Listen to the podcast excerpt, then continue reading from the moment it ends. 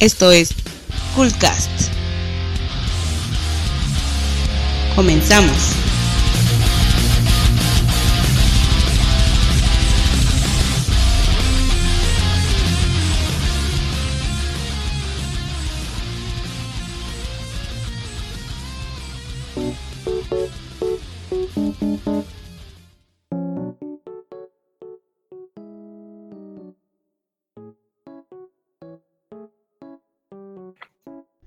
Hola, hola, ¿qué tal? Buenas noches.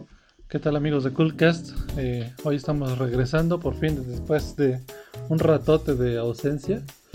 Ya pasaron un chorro de cosas, pero bueno, ahorita los vamos a platicar. Yo soy el Necro y por aquí me acompaña mi buen amigo el Mascarota. ¿Cómo estás, Mascarota? Muy bien, buenas noches. Así después de tanta transición, este, pues ya pasaron las elecciones.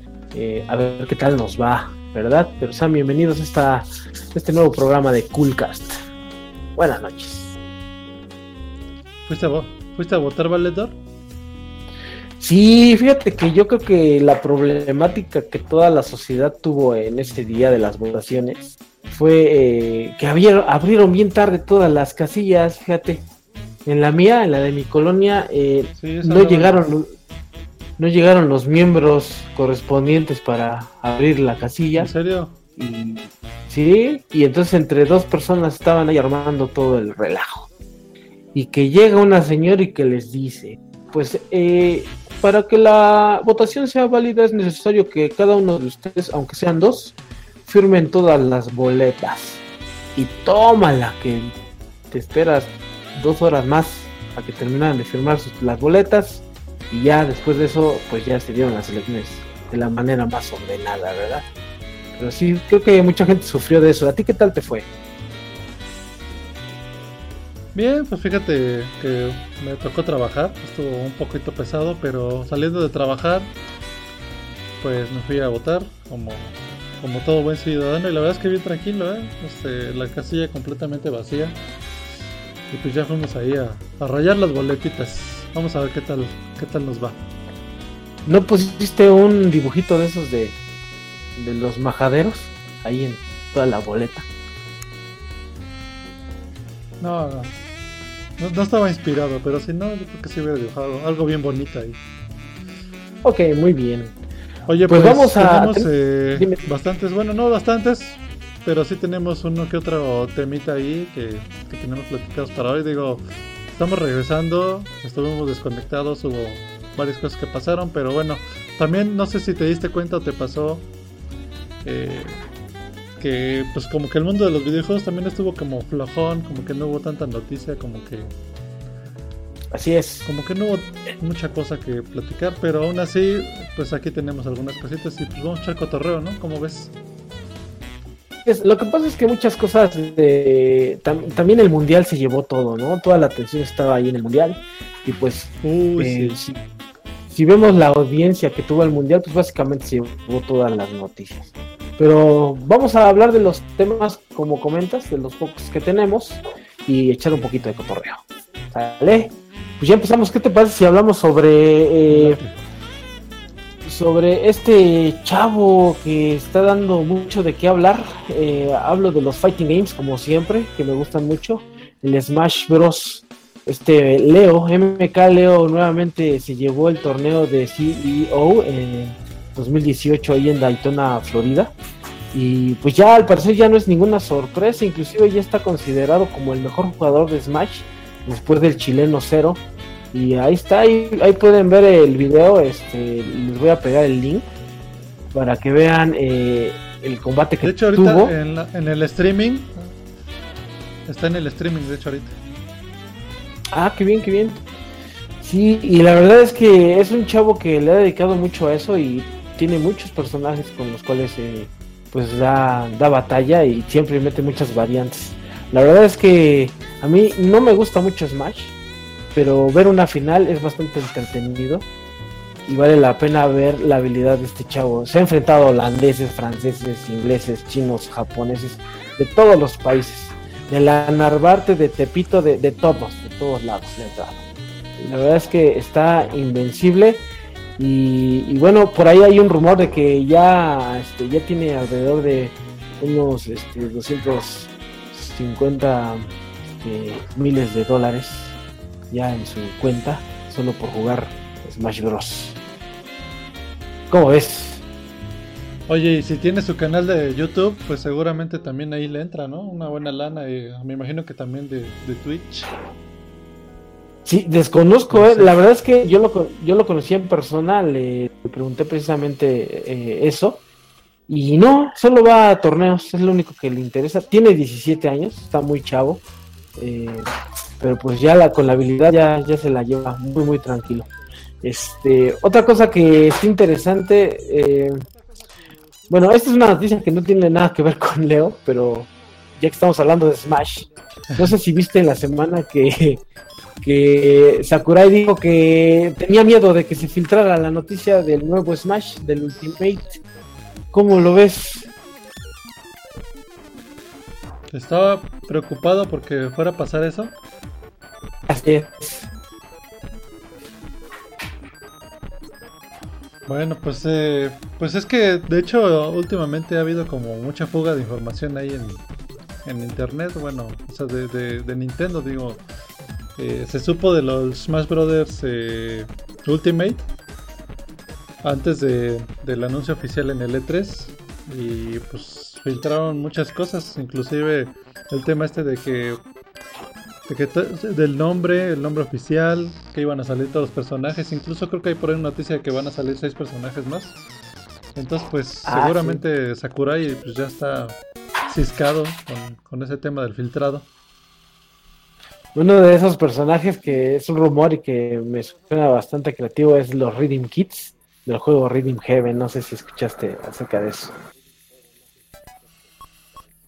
No, no sabía. A ver, cuéntanos. Eh, únicamente salió ahí un rumorcito donde probablemente dentro de la gran galería de juegos que ha tenido Nintendo, pues podrían incluir a los a estos eh, niñitos gritones, que son unos dibujitos ahí medio simples, que llevan el ritmo durante las canciones del gameplay de Reading Heaven. Y está bonito, la verdad es que el diseño de esos, de esos eh, personajes eh, se me hace bastante bonito y van muy de acuerdo a, lo que es Smash, ¿no? Lo que sí me, es, me intriga mucho es eh, cómo sería la jugabilidad o sus habilidades. Seguramente te van a aventar un robotcito ahí de los... O, va a haber algún tipo de invocación con otros personajes o, te van a, ganar a gritos. Pero ese, eso se me, me suena bastante bien. No, no es una noticia muy oficial, pero este dentro de los deseos digamos de los personajes que se esperan podrían ser ese otros sería Crash Bandicoot. También suena está sonando muy fuerte no ese rumor de que Crash Bandicoot podría ser parte del, del roster de Smash Bros. Oye, lo que sí me a mí me duele y es que algo que platicaron por ahí de hecho en unos grupos es que o sea, la popularidad que tiene de Dragon Quest en Japón y no han metido un personaje, un solo personaje de Dragon Quest en, Smash Brothers. Ya, ya salió Cloud. Y pues, por no de razón, porque Final Fantasy pues, es toda una industria, ¿no? Pero, ¿y Dragon Quest? Yo espero que uno de los personajes, sorpresa, sea algún personaje de Dragon Quest. Estaría muy chido. Sí, debería ser algo así como un personaje muy eh, simple que se llame Hero, ¿no? Algo así, Dragon Quest Hero, por ejemplo. Y eso me gustaría más que fuera un personaje ya canon de la historia y de todo lo que eh, es parte de Dragon Quest. Pero estaría padre, la verdad sí hace falta eh, explotar un poquito más esa franquicia, sobre todo de este lado del charco, ¿no? Eh, pero pues a final de cuentas Smash, pues es un gran juego. A mí en lo particular no me llama mucho la atención, pero al parecer en todos los años que han transcurrido sí se ha convertido en una franquicia bastante, bastante poderosa que le ha podido dar hasta eh, pues eh, espasmos de sobrevivencia a Nintendo en sus peores momentos, ¿no? Pues sí, pues sí, este, pues a ver qué, qué, resulta. Pues qué orgullo este noticia de que pues, es un mexicano el mejor eh, jugador de Smash Brothers. Digo, ojalá que tengamos más, ¿cómo les, cómo les llamaré? ¿Cómo se les llama a los a los gamers que son eh, profesionales. Pues nada más se, les llaman pro players. No son atletas, No, no, no, no se consideran atletas, pero sí, sí les dicen pro players de eSports, así nada más, eh. tengo bastante anglosajón. Eh, y bueno, él juega con Cloud, Mark, Bayonetta, en otras versiones ha jugado con, con Meta, Meta Knight, que inclusive fue considerado el mejor Meta Knight de, toda la historia. Eh, ha jugado con Zero, con Shulk, con Lucario, este, mm, con Snake. Bien, pues, te digo ahí es fuerzarle la habilidad. Yo espero verlo en los siguientes torneos. No hay algún torneo cercano este, en el que podamos esperar su aparición, pero seguramente si gana nuevamente, eh, pues sabremos de él, sin lugar a duda. Así es este, este campeón mexicano de Smash Bros. Vámonos al siguiente temita, ¿cómo ves? Vamos al siguiente temita. Este tema me gusta mucho. Eh, es una sorpresa que, se, anunció en estos días que fue el juego de Blasphemous. Es un juego indie, salido de estas campañas de Kickstarter, eh, creado por un, estudio español, me parece, eh, que ya habían tenido éxito anteriormente con otros juegos. Principalmente con uno, ¿no? Con un juego que se llamaba The Last Door o algo así. Es un juego hecho 100% artesanal, es lo que comenta, ¿no? En su campaña donde eh, está dibujado a pixeles a la vieja escuela, pero con una ambientación tipo Dark. Eh, no sé si tú has visto el tráiler o qué te ha parecido este, este juego. Sí, de hecho, eh, el estudio que está haciendo, pues lo que comentaban es que la temática es, es completamente basado en, en, la cultura de la Semana Santa. Lo que ellos decían es que, bueno, pues es que hay muchos juegos que, por ejemplo, los japoneses, su cultura eh, son juegos muy famosos en el mundo, pero pues no somos tan familiares de esa cultura, ¿no? Y, se te hace fascinante porque pues es algo extranjero y, le entras, pero pues, pues, aquí en España que tenemos pues la onda católica, ¿no? Entonces, ah, eh, pues todo, digamos, toda esta mitología está basada en la Semana Santa, pero obviamente tiene un toque súper oscuro, tipo Dark Souls, y la verdad es que el, juego se ve impresionante, a mí me, gustó muchísimo el, arte y el gameplay se ve bastante bueno. Es, le pega un poquito entre Metroidvania, Castlevania, puro. Este.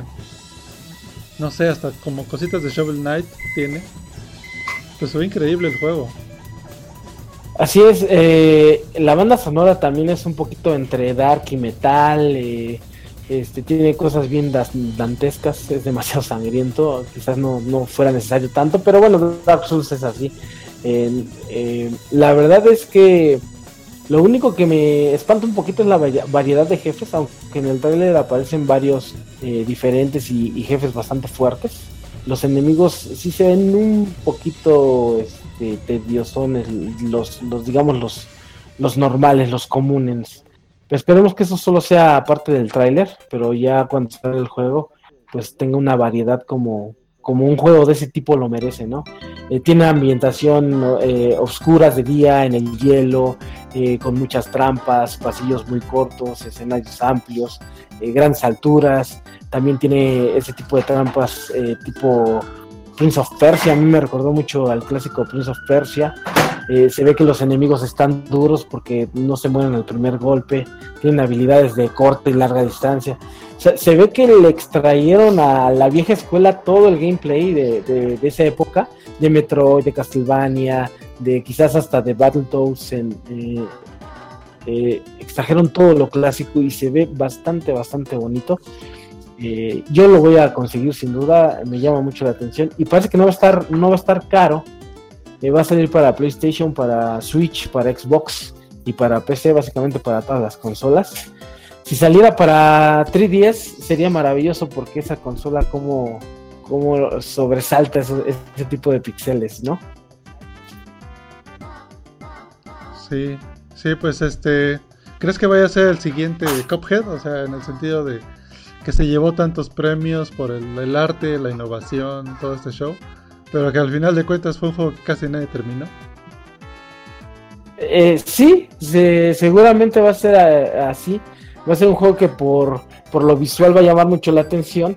Eh, quizás en dificultad, eh, pues ya empiece a deprimir a, la sociedad, pero sí va a ser vendido por, por el simple hecho de que se ve bonito. Yo sí le voy a dedicar tiempo para, para acabarlo.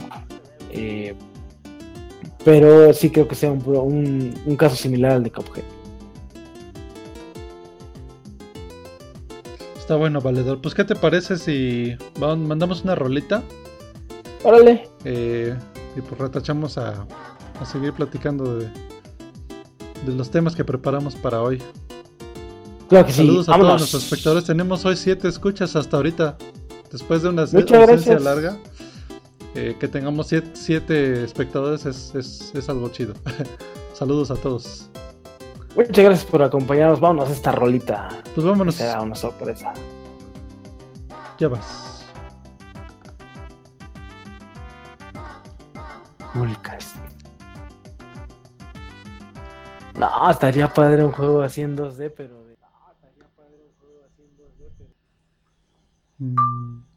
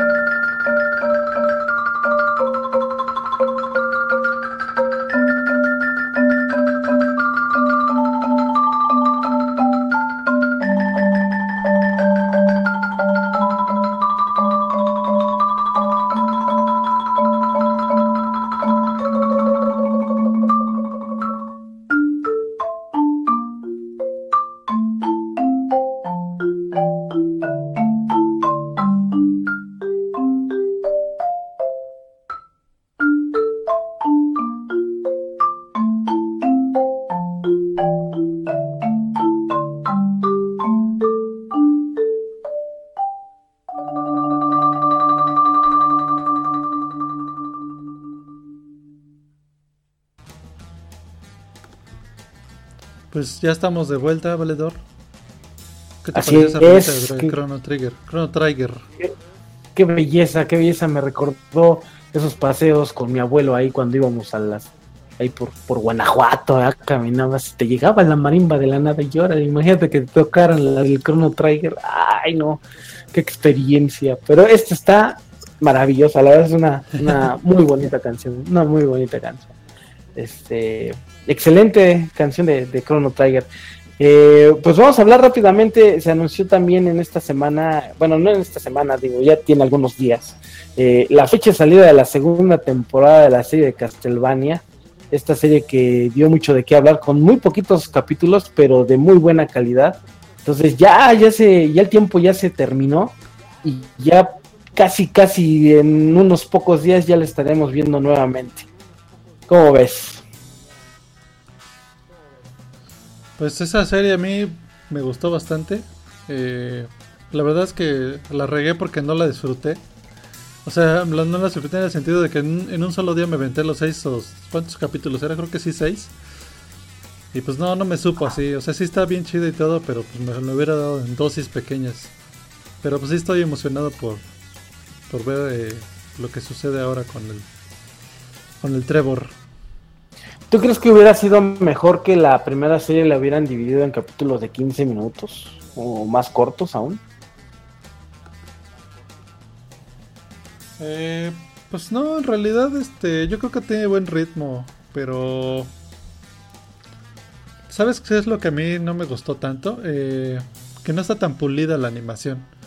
Eh, de hecho, ah, hay las escenas, por ejemplo, donde está combatiendo este Trevor con Alucard, se ve bien, este, como bien cuadrado, cortado.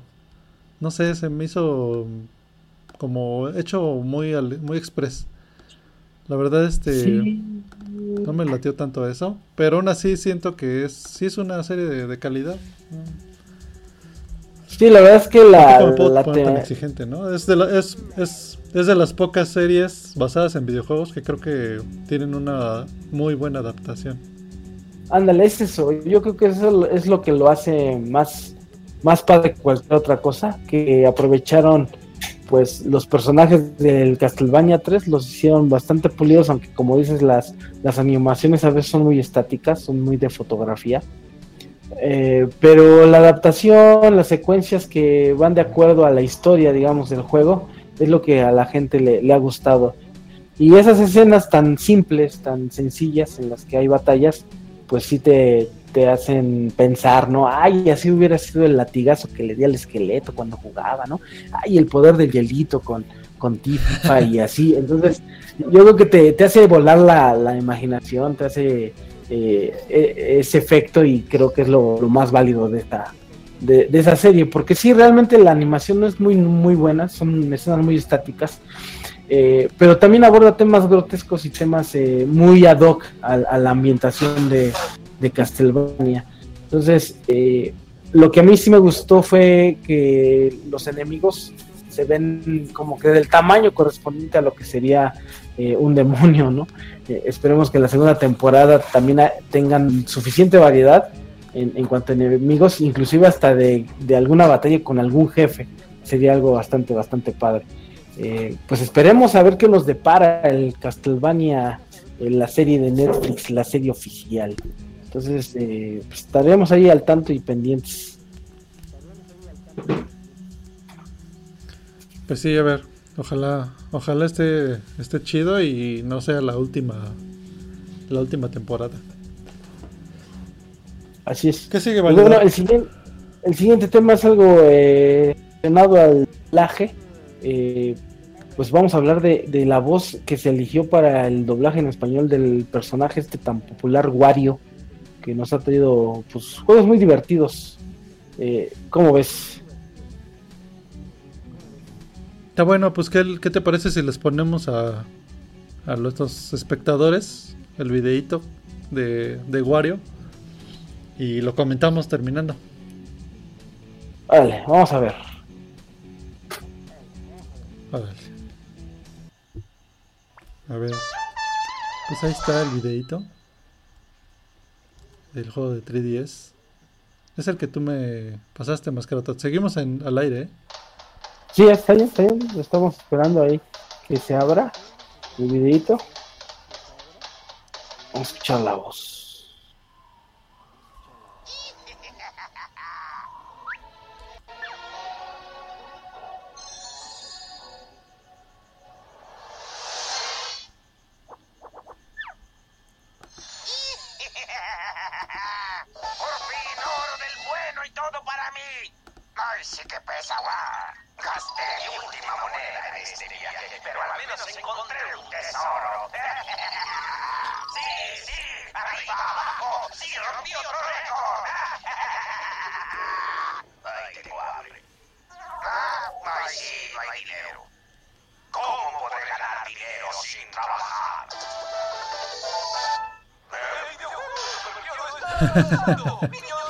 ¿Llegaste a jugar ese juego del pajarito sin albur? Sí, sí, sí. Es muy bueno. Quién sabe de dónde sacaron el gameplay, pero es bastante, bastante divertido y frenético.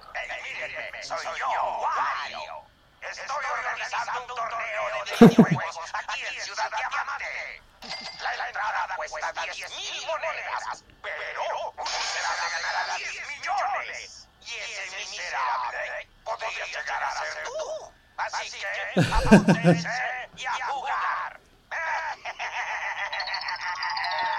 Ahora convenceré a estos desgraciados para que hagan el trabajo. Oye, Jimmy, necesito que me hagas unos juegos. Mona, te tengo un trabajo que cuando voy a pagar. está cortando la señal. ¿Me van a ayudar con unos juegos o qué? ¡Ahora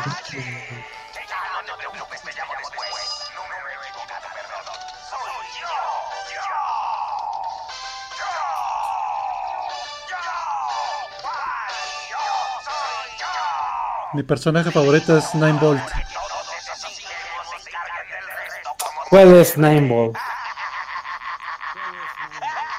El, el niño chiquito de los que coleccionan retro. Ah, el gamer, ¿no? Ah, pues, Sí, el niño de los lentes verdes. Pues ahí estuvo el, eh, la intro del- de este juego con doblaje. ¿Qué te parece el doblaje, Valedor? Pues como siempre eh, hace un trabajo maravilloso este señor. Este, la verdad es que está impresionante. Es, es la voz idéntica de- del japonés, es idéntico, idéntico. La verdad es que me gusta mucho cómo hace su Del trabajo. japonés y del bueno, americano.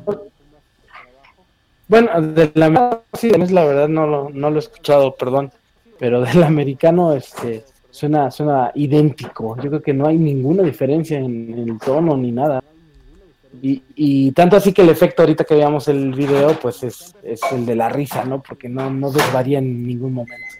Y ha tenido un montonal de trabajo este señor, eh, se llama Gerardo Alonso, y ha hecho voces, por ejemplo, de, de Toby en, Troll Hunters, ha hecho la voz de Rafael en la serie de, en la película de las tortugas ninja, este, y un montón, un montón, montón de personajes. Así no sé, de los más significativos, no sé qué te podría decir.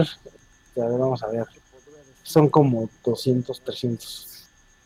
Mira, de series animadas, ha Oye, hecho y la voz. eh, ajá. sí, cuéntanos. Pues mira, ha hecho la voz de del osito cariñosito, de tiernosito, por ejemplo, ¿no? ha hecho la voz. Eh, el ninja Rayo en Pokémon en la película de XY, eh, Generador Rex eh, fue el Sebastián, de Ben 10, el Multiojos, eh, fue Andy en la en la serie de Iron Man, en- de Aventuras de, Aventuras de Hierro, pues son muchos, muchísimos. Yo creo que no cabíamos. Estuvo en Scooby-Doo, en las Tortugas Ninja, en la Gran Aventura de Lego, en, películas, en un montón de, películas. Eh, pues se ve que, que hace muy bien su trabajo y a mí me gustó. Me gustó mucho ese, ese video. Y creo que va a ser muy buena adaptación, no como la de el detective Pikachu. No sé si tuviste, escuchaste la voz de Pikachu en ese juego. Escuché en inglés que, habla así el Pikachu. Es bien, bien, bien investigador privado. Pero, pero no escuché las voces en, en español. ¿Hay en español de Pikachu? De- de- No, no, no, no, Pikachu? no la hay, pero, pero ese trastorno luego, luego que pone, ¿no? Del, del Pikachu con su voz de, así de, I am Detective Pikachu, o sea, no sé, es, es bastante, bastante rudo, pero muy bien, muy bien, la verdad es que Sí. en a diferencia de Wario, este es, es- es idéntico, ¿no? Eh, pues esperemos el juego y que valga la pena. Esos juegos valen la pena mucho. La verdad es que siempre, ninguna de esas entregas me ha decepcionado. Está chido. Pues. Vamos a darle al siguiente tema, Valedor. Una felicitación a- al buen este Gerardo Alonso, que la verdad se rifa con, con su chamba. Pues ojalá siga, Ok, sigamos teniendo esa calidad de doblaje en videojuegos, ¿no? Pero en español, obviamente. así es. Eh, pues bueno, Twitch, eh, esta plataforma que nos ha ayudado a hacer este tipo de streams y este tipo de programas, pues cambió sus reglas y en una nota de un baneo a dos streamers que fueron populares este, por su lenguaje ofensivo. Actualmente ya no se puede decir tanto en Twitch o hablar de cualquier cosa como antes. Recuerdo que cuando salió la plataforma, pues a- había muchos desnudos, había este casi unas pistotas, ¿no? Y ahí en la transmisión con chelas, drogas y demás, eh, contenido sumamente maduro. Pero ya no, ya poco a poco eh, Twitch ha cambiado sus políticas y actualmente pues ya este mencionamos este caso, eh, fue de eh, un tal Destiny Mo que son considerados dos importantes streamers. Y lo único que hicieron, bueno, ellos estaban transmitiendo unas partidas de Hearthstone, este juego de Blizzard, y lo que hicieron fue, eh, pues hablaban sobre bromas ofensivas con insultos sobre retrasados o maricón, mencionaban muy abiertamente esas palabras. A ver si ahorita no nos banean por, por escucharme decir eso. A ver si no nos banean, valedor. A ver si no nos banean, esperemos que no. Pero, pues es lo que le sucedió a ellos. Nosotros con eh, todo respeto, con todo respeto, o sea, sin ofender absolutamente a nadie, estamos mencionando que, que ellos dijeron esas palabras y bueno, tuvieron una expulsión de 30 días eh, para que explicaran qué fue lo que sucedió. Ah, entonces lo los banearon durante 30 Ah, pues entonces días. no nos pasa nada, valedor. Pues si nosotros de todos modos nos desaparecemos un mes, ¿qué, qué puede pasar? Entonces, pues podemos decir esas palabras sin ningún problema. Y, y bueno, este.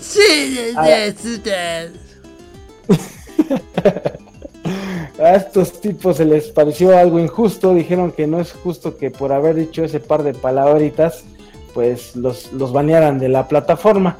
Pero bueno, es el mismo caso que pudo, pudo haber sucedido en el Mundial, ahora que fuimos, eh, bueno, que fue la selección mexicana, no nosotros, y que el, el público ahí en los estadios iban a hacer el grito de... "Eh", Y, y toma, ¿no? Entonces, eh, si hubieran continuado Fruto. con esa... Ándale, con Pluto este, los hubieran baneado y les hubieran metido una, una fuerte multa a la, pues ya ves, a nuestra Federación Mexicana de Fútbol.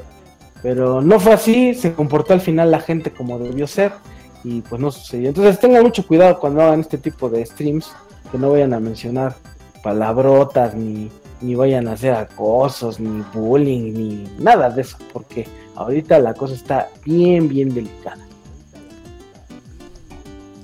Con esto una vez más demostramos que ni Twitch nos escucha, porque si escucharan nuestros episodios pasados, la sarta de cosas que hemos dicho, Así es. Yo creo que si ya tuviéramos un eh, espectadores por encima de una cantidad significativa, pues ya nos estarían poniendo el ojo. Pero en fin, este, pues eso fue solo, solo la nota. Eh, como ven, pues no ha habido notas bastante importantes en la industria de los videojuegos, pero ahí estamos complementando el programa, ¿verdad? ¿Cómo ves? pues Nos vamos vamos a a irnos otra rolita, valedor, ¿cómo ves? Órale, vamos a otra canción. Otra rolita y, y seguimos platicando. Ya se nos espantó la mitad de la audiencia, pero pues aquí seguimos echando cotorreo, platicando de los temas, poquitos temas que salieron. Esperamos retomar otra vez el ritmo de, de cada 15 días o a lo mejor semanal. De hecho, el buen Mascarota ayer tuvo su transmisión. Eh. ¿Vas a tener transmisiones todos los martes, Valedor? Todos los martes sin falta, a partir de las 10 y media de la noche, ahí en, con Street Fighter, unas retas casuales. Que estoy muy contento porque nos escucharon hasta Perú. La verdad es que hasta gente de Perú estuvo viéndonos y estuvo ahí echando la reta. Todos los martes. Qué chido, pues recuérdanos a nuestros escuchas dónde te pueden sintonizar. Pues es ¿Cómo ahí en, en Twitch, eh, es eh, pues muy simple, es www, eh, eh, TV y listo, ya con eso. Y ahí me ponen favorito, el corazoncito verde, y yo estaré ahí en Facebook publicando en algunos grupos de Street Fighter o si no en mi biografía. Y les, les va a aparecer. Inclusive lo voy a ligar a esto, a este canal de Cool Gamers para que también se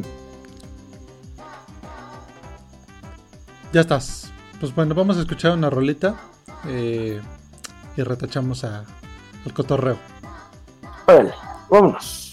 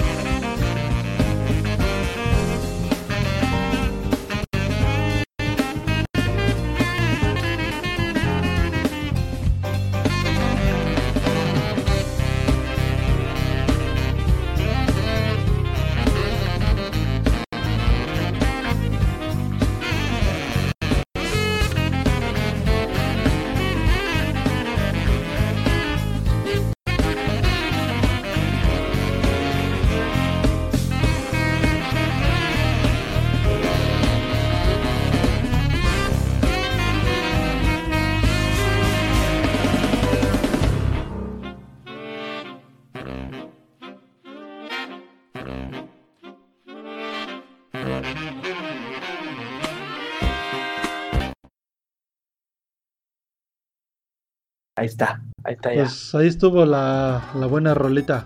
Ya retachamos, ya andamos por acá.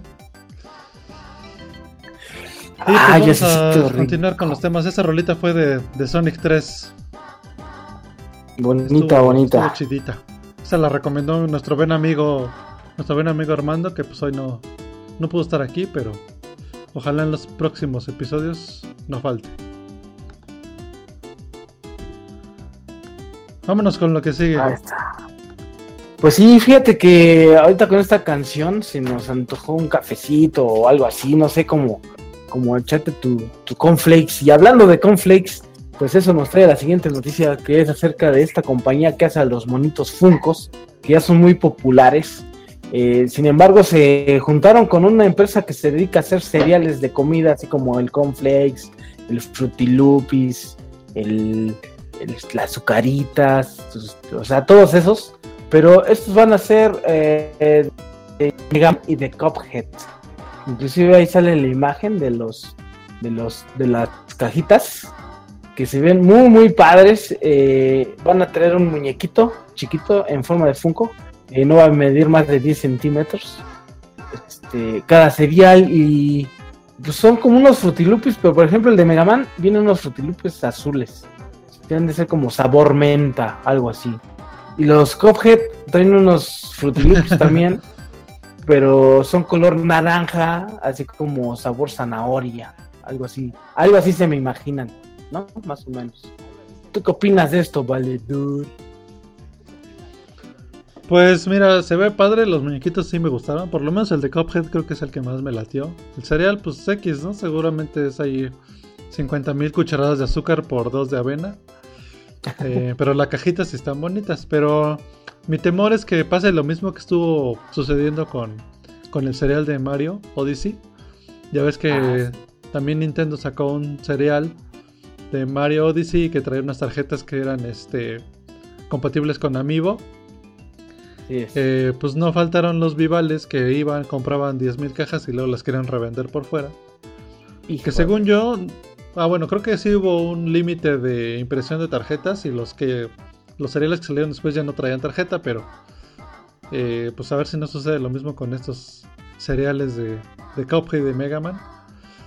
Donde pues se agoten los primeros y luego los quieras, quieres comprar ahí tu desayuno por 3 mil pesos una caja de 400 gramos de cereal. No, y aparte de eso, los que van a apañar las figuritas, o sea, también por ahí se las van a andar sacando y las van a andar vendiendo aparte, ¿no? Entonces van a hacer doble negocio, el muñequito y aparte la, figurita. Aunque, pues a mí sí se me antojaría probar alguno de esos en mi desayuno o, de algún otro juego, de alguna otra compañía, pero pues sí se me hace bastante creativo. En particular los Funkos nunca me han gustado. Se me hace un mono bastante, bastante simple. Eh, pero se me hace una buena empresa y una empresa que ha hecho un plan de negocio muy, muy creativo. Inclusive te venden en los Funcos eh, vírgenes, digamos, para que tú lo puedas personalizar a el personaje que tú quieras. Y eso está, se me hace bastante, bastante increíble. Entonces, eh, pues vamos a, ver, no sé tampoco si vayan a llegar a nuestro, nuestros territorios, pero si llegan seguramente van a ser como comentas bastante, bastante caros. Y bueno, eso me lleva a otro dato importante, los Funcos. eh, ¿Sabías tú que hay Funcos eh, muy, muy caros de esos de colección? Pues me imagino, pero no sé, no se me ocurre cuáles serían. ¿Sabes cuál? Había dos que, de, o sea, también no soy como muy fan de los Funkos. Por ahí a lo mejor nos escucha luego mi amigo Jaso. Ya lo, ya lo conoces tú también, Mascarota. Pero él era coleccionaba Funkos y tenía unos que sí estaban padres. Y el que más me gustaba, de los que más me gustaron alguna vez, fueron un Cthulhu de Ah, de la mitología de Lovecraft. Estaba padre el, el. Cthulhu. Y Ajá. pues el Alex, el Alex Delarge de la novela de la nar- bueno, de la película de la naranja mecánica de Stanley Kubrick. Esos dos Ah, ese, sí, sí los pagaba. Bueno, pues déjame decirte que ese que comentas es uno de los más, más caros que existen. Déjame ver si aquí me aparece en la lista, nada más para darte el precio. Eh, y no está, está dentro de los de los 10, de los más caros. Hay una linterna verde, este, pues no sé si te unos mil dólares en adelante. es una locura esto. ¿Mil dólares? Bueno, O sea, 20 mil pesos. No, pues. 20 mil pesos un Funko. Este, sí, sí, sí, la verdad es una locura. Hay una linterna verde, mira, pues, el linterna verde que te comento, está 1200 dólares. Es el, salió en el 2010. Y la única diferencia de todos los demás Funko Ah, es que es- este es, en- es, es, eh, Que fosforescente. brilla. Es el que brilla. Entonces, Órale. están- ¿Cuánto? ¿Ese, ¿Ese cuánto quiere por él? Mil do- 1200 dólares. Ahí se los ¿Cómo puse en el, en el streaming para que lo vean. Sí, No, pues está- bien, bien ¿sabe? locos. Ahorita Ese que hablas de estos. Perdón, ahorita que hablas de estos plásticos fluorescentes, no sé si sabías también que, que, bueno, ya está descontinuado eh, el Nintendo, el New 3DS, el normalito. Bueno, ya están descontinuados los dos, el XL y el normal. Todos, ¿no? Pero bueno, eh, es. descontinuaron primero el, el pequeño. Y este, lo di- la- una de las diferencias que tenía, aparte del tamaño, es que el pequeño, eh, las carcasas eran intercambiables. Tú podías comprar unas carcasas o unas cubiertas eh, y Así cambiárselas, ¿no? El XL creo que también se podía hacer lo mismo, pero era más show porque tenías como que desarmarlo todo. Y el, y el pequeño o el normal, eh, nada más se le retiraba, así eran como de snap, ¿no? Pues también Sí. existen eh, unas carcasas o unas cubiertas que son raras y son muy caras.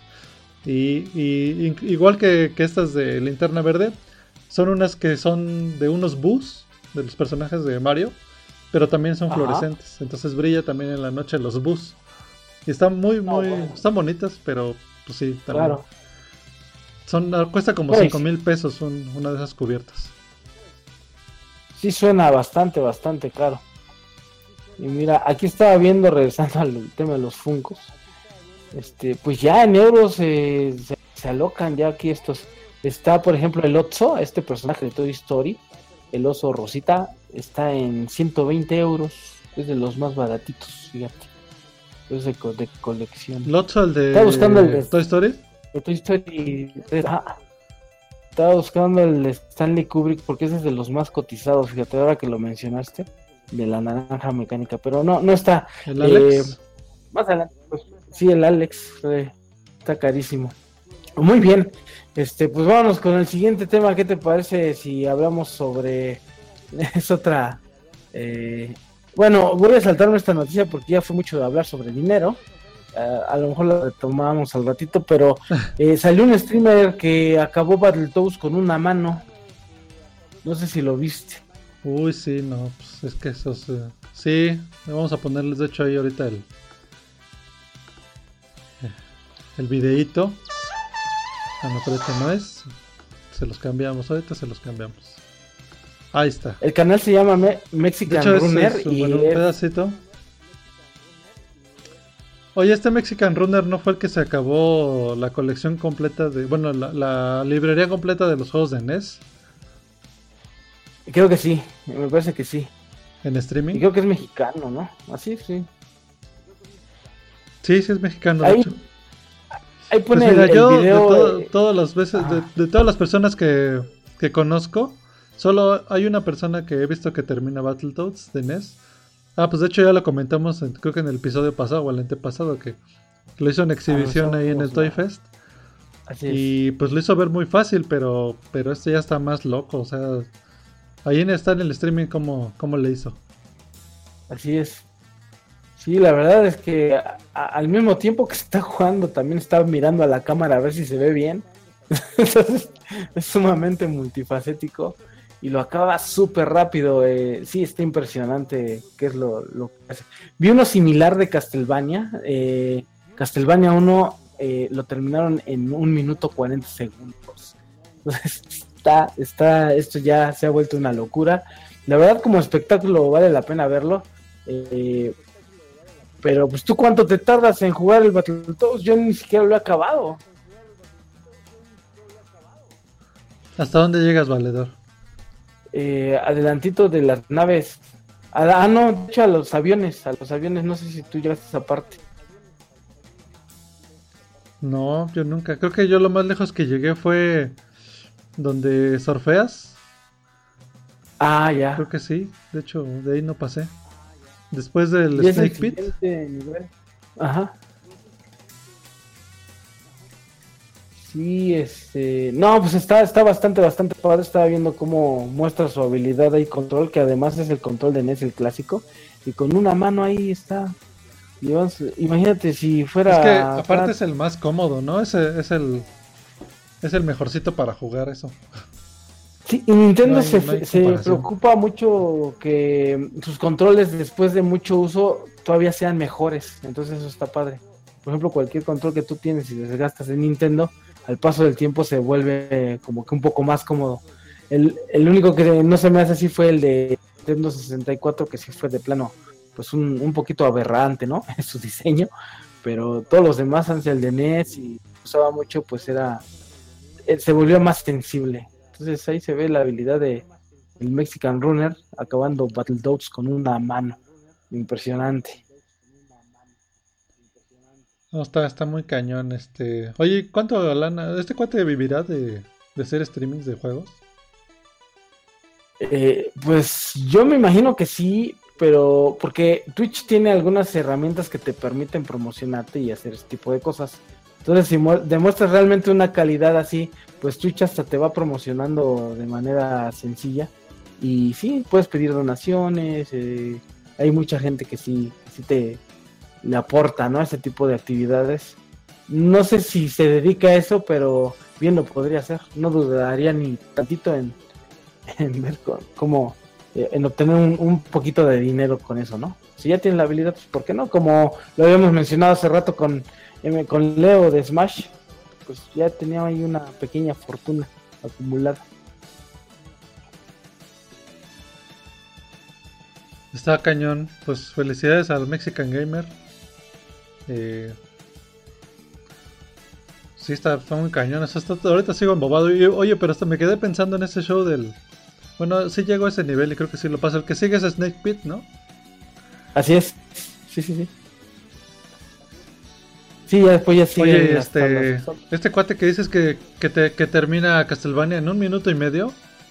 En un minuto y medio, un minuto cuarenta y tantos segundos. Lo voy a buscar después de platicamos de eso con Oye, en el siguiente programa. ¿Qué te parece si quieres lo, lo ponemos? Y también está impresionante cómo lo hace. oye, pero es con glitch entonces, ¿no? Mm, pues yo vi, no, fíjate que no hace glitch. Eh, me parece que solo en el primer nivel hay una especie de glitch ahí que te teletransporta. Pero todo lo demás es, es habilidad, es pura, pura habilidad. Inclusive cuando llega la muerte a mí me sorprendió porque la vence con la pócima. Y eso, sí me impresionó. Órale. Así es. Yo le decía el agua bendita. Ándale, con el agua bendita. Bueno, nosotros le decíamos la, la pócima, pudo haber sido el agua loca, este, no sé, ay, la regadera, el, El Tonayan. el tonalla. Así es, pero muy muy bien este. estos Es hasta la, hasta la hasta la muerte mata al Tonayan. Así es. Solo pasa en Castlevania, pero sí, así es, efectivamente. Muy bien, pues ¿qué te parece si nos vamos al siguiente tema? Ya casi acabamos. Este, vamos a hablar acerca de. Fíjate que están mencionando que Xbox, Microsoft, eh, ya está preparando su nueva consola, pero lo está haciendo en colaboración con los japoneses. ¿Cómo ves? ¿A poco hay japoneses, a poco hay japoneses que les gusta el Xbox? Pues que yo sepa, no. Por eso esa Eso para noticia mí se es- me hizo un poco, un poco extraña. La noticia viene del portal. Se me hace que es 3D información falsa, valedor. Mira, el portal 3D Ajá. Juegos y menciona lo siguiente. Dice, una de las grandes noticias que nos dejó la conferencia de Microsoft en el E3 2018 fue la de que la compañía norteamericana ya está trabajando en su nueva consola. Eh, algo muy ilusionante teniendo en cuenta el poderoso rendimiento que está dejando el Xbox One X. En estos momentos, eh, bueno, ahora hemos podido saber que hay un desarrollador japonés colaborando en, en ello. ha sido precisamente el magazine Nippon Famitsu el que ha informado sobre ello en sus últimas noticias. Según ellos, un dato que ha obtenido a través de una interesante entrevista con Phil Spencer, hay desarrolladores nipones involucrados directamente en la futura videoconsola de los Redmond. De hecho, en las últimas fechas nos ha faltado la información que apuntan a que el propio Spencer ha estado en Japón varias veces dibujando el futuro del Xbox. Pues mira, fíjate que Phil Spencer. pues sabes que esa. Sí, perdón. Eh, lo que a mí me parece es que esa, ese, esa decisión de meter un equipo japonés al desarrollo, pues es lo que sí levantaría, sí podría levantar en, en algún momento eh, las ventas de, de, la próxima consola en Japón, ¿no? Porque pues ya todos saben que Xbox no, no es para nada popular en, en ese país. Y pues seguramente ya con expertise de la gente japonesa, seguramente la van a adaptar a, a las necesidades o a lo que realmente le gustaría ver a los japoneses en una consola extranjera. Entonces yo creo que sí, sí sería, sí lo está haciendo Microsoft, sí lo creo. Y pues a lo mejor ya va a ser un impacto distinto, ¿no? Ahora, yo creo que es una mala decisión porque lo menos que necesita el Xbox es desarrollo, más bien ellos necesitan software. Si la noticia fuera enfocada a que hay estudios japoneses trabajando en software para el nuevo Xbox, pues lo vería más, más, impresionante que trabajar en, el desarrollo, porque pues a ellos no les hace falta tecnología, más bien les hace falta software, no, no hay mucha creatividad en Xbox, pero pues esperemos que esta estrategia que esté enfocada al hardware, pues le reditúe bien y que la siguiente generación de consolas por parte de Microsoft, pues nos sorprenda y traiga cosas que realmente llamen la atención. A ver qué tal, a ver qué pasa. Pues sí, a ver. A ver qué chavo. Pues eh, digo, pues Xbox ya tiene aquí, en, bueno, en el resto del mundo tiene ya su nicho, ¿no? Ya eh, hay gente que, que empezó a jugar Xbox y toda su vida solamente conoce Xbox. Y pues la tienen como fácil, entre comillas, porque muchos de los juegos que tienen son multiplataformas, ¿no? Entonces, si alguien que es fanático de otra consola dice, ah, es que este juego está muy bueno, pues seguramente para Xbox va a existir, ¿no? Es, eh, Xbox yo creo que es de los pocos, más bien es de los que tiene menos exclusivas. Así es. Eh, aún así, pues ha tenido buenas ideas, ¿no? Digo, al Kinect creo que como copia del Wii le fue bastante bien. Era una tecnología bastante buena. Eh, la verdad es que no he visto algo que me sorprenda en, en Scorpio, bueno, en el Xbox One es. Eh, pero pues habrá, habrá que ver qué, se les ocurre. Sí, y Microsoft merece, merece tener un público y merece tener eh, buenos juegos, buenas franquicias. Eh, pues esperemos que así sea, esperemos que así sea y, bueno, ya inclusive ya es momento, yo creo que están desarrollando ya las nuevas consolas.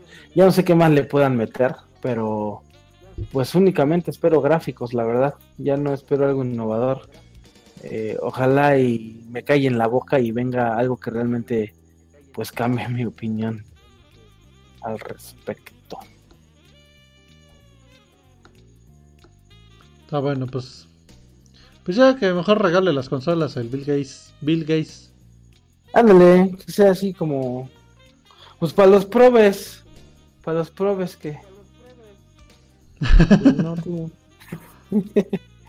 bueno, eh, ¿Qué te parece si ya te menciono la noticia? Esto fue un podcast bastante, algo rápido, ¿no? Algo rápido, pero, pero bonito. Sí, sí. Con, corazón. Fíjate que, ándale, bonito. Este, fíjate que esta compañía que hizo el juego de No Man's Sky, que es un juego que dejó mucho a deber, pues acaba de anunciar que va a sacar una nueva actualización totalmente gratuita Ahí puse el, enlace de la noticia, viene el tráiler. Y se ve bien, ¿eh? Fíjate que eh, le cambiaron la vista a tercera persona, le pusieron eh, personalidad al, al, personaje que usas. Eh, no me gustó que algunas animaciones son, son un poquito cortadas por las limitantes de tercera persona. Eh, gráficamente sí se ve que también mejoraron mucho. Se desconoce cuál vaya a ser la temática de las misiones y de los objetivos a, a, seguir, pero pues se ve bastante bonito ese tráiler. Sale el 24 de julio, o sea, ya a la vuelta de la esquina, este fin de semana básicamente. Y totalmente gratis para los que hayan adquirido su copia de No Man's Sky.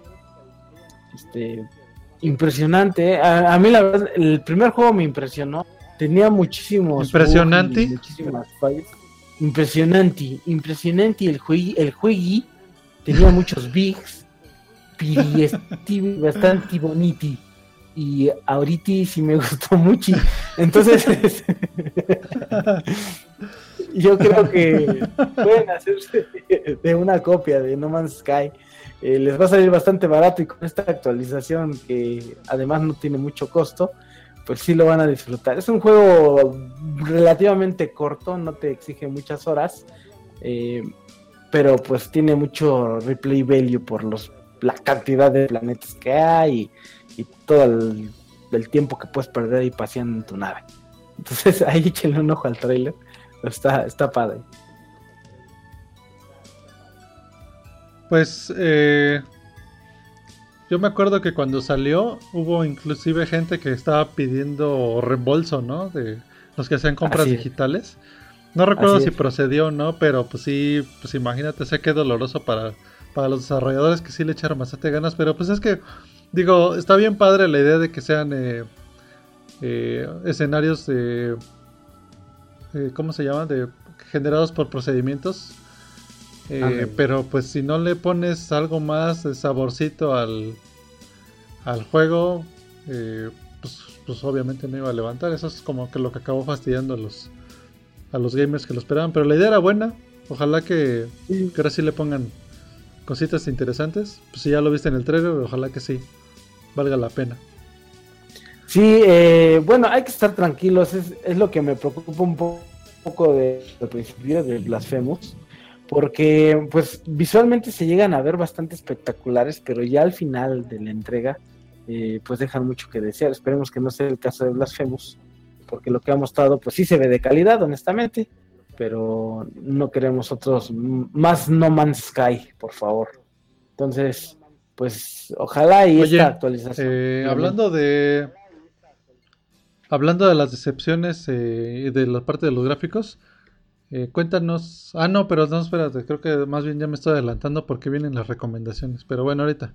Así es. Ahorita llegamos a esa parte. ¿Cómo, cómo, cómo vamos de los temas? Pues ya se acabaron, pero si quieres eh, mencionar algo que consideres interesante y si no, podemos ir a una rolita y regresamos con las recomendaciones también.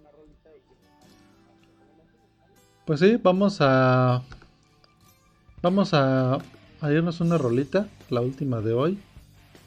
¿Y cuántas rolas ya pusimos? Para empezar. Este, dos. ¿Dos, ¿Dos o tres? Ah, pues vamos a poner la última. Y eh, pues regresamos a platicar de las de las recommendations. ¿Qué te parece, valedor?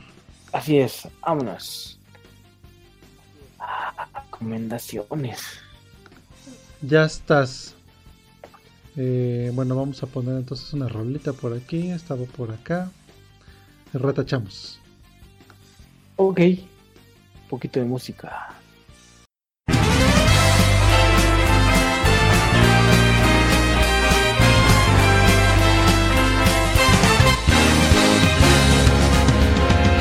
Here we go, off the rails. Don't you know it's time to raise our sails? It's freedom like you never knew. Bags or a pass. Say the word, I'll be there in a flash. You could say my hat is off to you. Oh, we can zoom all the way to the moon from this great wide wacky world. Jump with me, grab coins with me, oh yeah.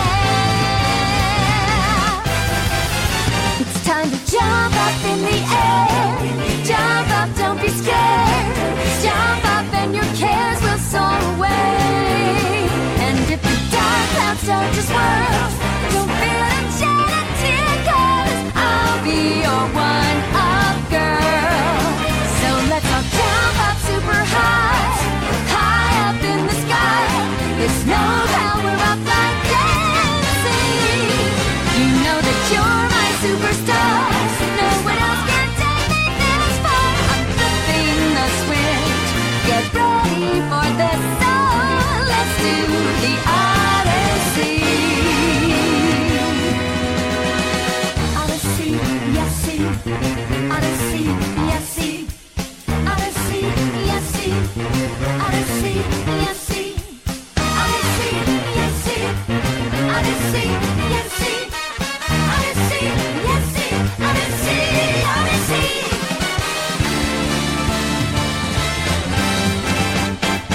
spin the wheel, take a chance. Every journey starts a new romance. A new world's calling out to you. Take a turn off the path, find a new addition to the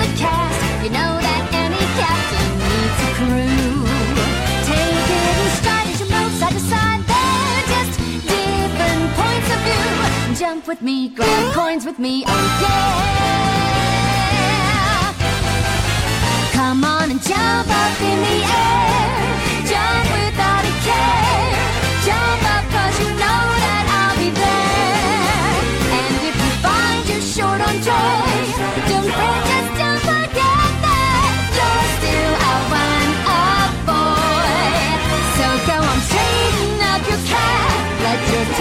deep into town.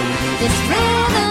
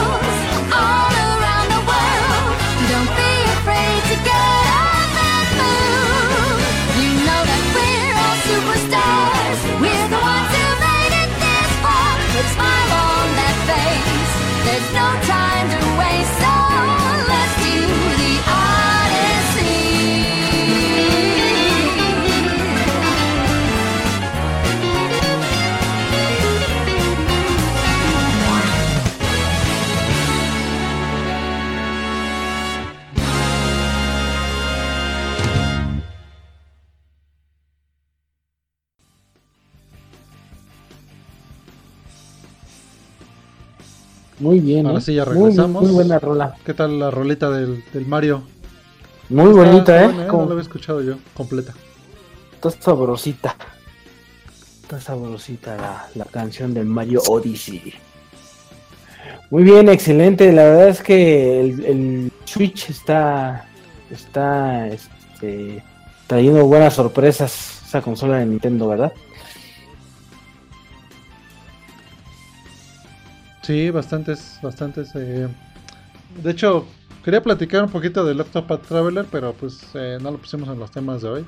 Creo que está, le está yendo bastante bien este RPG que, que salió apenas para Switch estos días.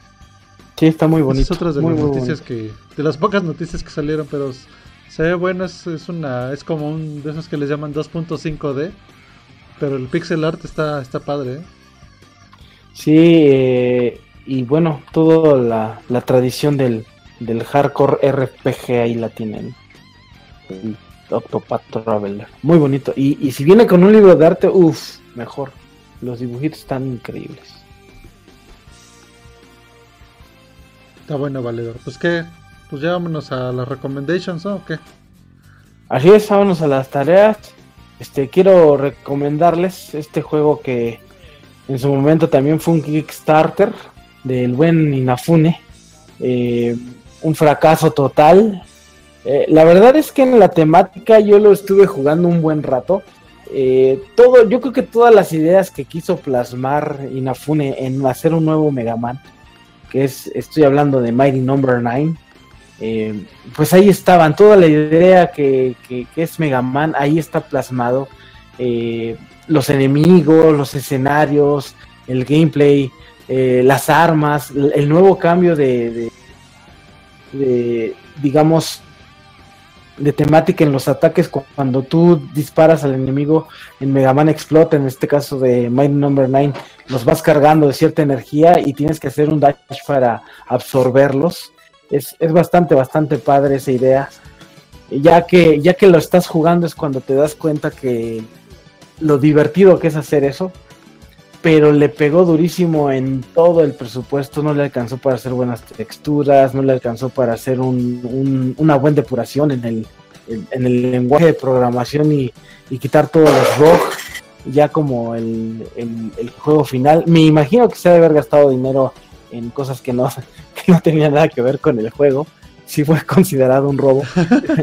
Pe- Pero en, en lo que es la esencia de- del juego es bastante, bastante bonito. Si hubieran invertido lo suficiente y le hubieran metido, la verdad, la, la galleta necesaria para hacer ese juego, hubiera estado bastante padre. Lástima que fue un juego a medias, pero si, si alguien en algún momento decidiera levantar ese proyecto, créanme que sacaría un juego que valdría la pena y que de, de verdad superaría inclusive a, Mega Man. Es, es mi, mi idea, ¿no? Es mi postura sobre Binding Number 9. Oye, ¿crees que crees que eh, sí vaya a haber algo oficial? Porque me suena que alguien va a agarrar el proyecto, pero como, o sea, los fans, ¿no? Los, fans a lo mejor sí alguien hace un hack y l- le mejora todo lo que se puede y alguien bien clavadito, pero de manera oficial, ¿tú crees que le vayan a hacer alguna mejora? ¿Lo vayan a seguir? ¿Lo, vayan a tratar de mantener vivo? Yo la veo muy difícil porque la verdad es que las críticas que tuvo por medio de todos los, todos, todos, todos los medios de prensa y todo lo que tuvo que ver con relación a los videojuegos, pues hicieron pedazo el, el proyecto, lo hicieron ver precisamente como eso, un robo, un abuso, y no creo que alguien tenga las agallas para decir, bueno, pues yo lo voy a retomar y, y voy a hacer las cosas bien. Eh, Fíjate, ese sería un proyecto que le convendría a Microsoft, por ejemplo, ¿no? A Microsoft si se pusiera las pilas y dijera, el proyecto de Inafune era bueno, lo podríamos retomar y, que le invirtieran lo, necesario, pues le convendría a una empresa como, como ellos, pero de ahí en fuera todo lo, demás o, que alguien, algún indie quisiera invertirle, no creo que, no creo que pase jamás. Y se me hace una lástima. Pues está bueno, pero pues a ver que, a ver este, pues igual desaparece de, de, la- de los recuerdos de todos, ¿no? Ya viene Mega Man, ¿qué quedamos? ¿10 Once. o 9? 11. ¿10? Ah, sí, perdón, Mega Man 11, que se ve, se ve bastante pulidito, a mí sí me gustó. Eh, vamos a ver qué tal, ¿no? Así es. Vamos a ver qué sucede con, ese ¿tú, Mega Man. tú consideras que, que más, más que un, más que un, ¿cómo le llamaban? Como un, este, Un eh, remake o. ¿Cómo les llaman? O sea, más que, más que un, un pobre malnacido, por decirle de alguna forma, a Mighty, Ajá. es más bien un desafortunado. Es un juego desafortunado Sí. más que malparido. Sí, yo siento que el equipo que lo desarrolló en su momento o el que generó Fune este, no tuvo la calidad o la disciplina que los japoneses tienen, ¿no? Eh, yo creo que era un, estudio combinado de, de muchas nacionalidades y mucho tipo, m- influenciado por muchos lados. Entonces yo creo que al final él no tuvo el control para llevarlos a, un, buen nivel de calidad y por eso salió, salió así. Inclusive la primera imagen la recuerdo perfectamente bien de Mighty Number 9 cuando fue el Kickstarter. Y se veía un juego tipo cel shading, algo así como Beautiful Joe, eh, inclusive como el último Mega Man, un poquito car- caricaturesco. Al final terminaron con un juego eh, que se ve eh, eh, en un en, en un real engine, pero bastante, bastante tosco. Y yo creo que Inafune sí tenía la idea de convertirlo a algo más pulido, pero ella no le alcanzó el personal. Quizás el mismo personal dijo: No, pues es que no estamos haciendo algo de calidad, no va a salir. eh, y se ve que le- lo sacaron nada más por, por cumplir, pero ni siquiera en, las, en, los premios que, que había solicitado la gente o que ellos habían prometido. Este, lograron cumplir el peluchito que habían anunciado pues ya no salió la serie animada tampoco salió, eh, la música pues mucho menos. eh, físicamente creo que sí se vendió, pero era un juego tenía la portada y, y el código casi casi del juego, ¿no? Entonces sí, este, sí quedó mucho de ver, pero creo que fue más por, por un mal equipo que por, por el mismo Inafune. Está bueno, pues lástima, pero pues sí, igual y lo pueden conseguir bastante barato. Yo he visto que luego los rematan en los mix-up. Pues digo, a lo mejor como Así es. recuerdito, vale la pena tenerlo ahí. Exacto. Sí, sí, sí. Oye, Y es un este, juego pues yo les quiero de platicar mi recomendación. pues sí.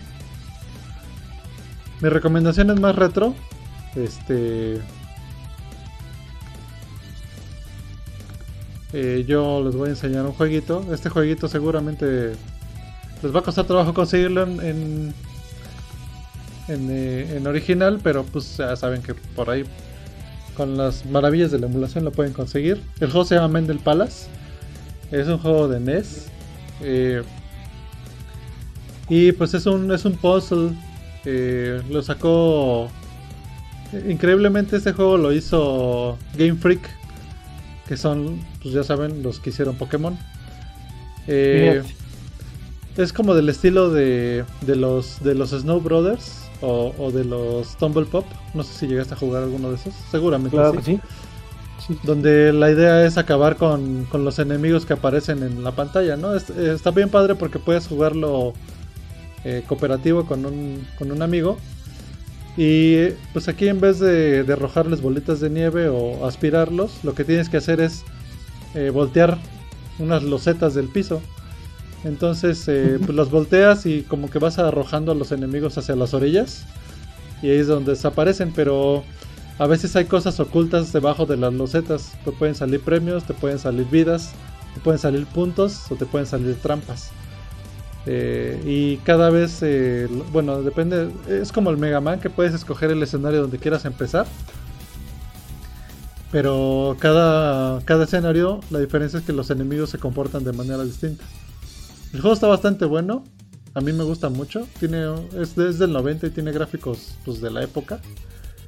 Y pues es, es una variante de este tipo de, de pulses, eh, puzzle cooperativo, por así decirlo. Échenle un ojo, está bueno. Lo publicó Hudson Soft aquí en América. Eh, tiene mucho humor japonés en- en- con respecto a los personajes. Y sí, está entretenido. Se van a pasar un buen ratito. La música está más o menos, pero se van a entretener bastante. Cumple. Sí, lo que estoy Cumplido. viendo, la verdad, se ve ba- bastante, bastante padre. Y mantiene la. Pues ahora sí que el diseño de los personajes de Pokémon, sobre todo el de Game Boy, pero se ve muy, muy bonito. Y se ve perro, ¿eh? No se ve que sea tan sencillo pasar los niveles. Sí, sí se ve. Pues de hecho, el, el artista que hizo los Pokémones es el mismo de diseño de los personajes, desde Ken Sugimori. Entonces, este. Muy bien. Pues sí, está, está, está padre, es, es como brevario cultural. Luego uh, platicamos más o igual escribo algo en el blog sobre este juego. Y pues a ver qué día jugamos, Valedorra, me ayudes a acabarlo porque no puedo. Sí, Órale, no, sí se ve, se ve bastante complicado y se ve muy divertido, honestamente, muy bonito. Ok, pues eh, no hay no hay un tema más, no sé si quieras eh, mencionar algo extra, Este, yo diría que aquí le paráramos y pues nos veríamos en unos 15 días más o menos, esperemos que sea este sin falta. Sí, pues vamos a tratar de, hacernos espacio para seguir transmitiendo. La idea es no dejar que se muera esto. Eh, les quiero platicar que pues ya estamos ahí reclutando algunos colaboradores nuevos en el blog. Entonces a lo mejor esperamos ya tener un poquito más de contenido. Eh, si son nuevos en esta onda del podcast o de la página, pues los invitamos a que colaboren. Estamos buscando gente que quiera escribir.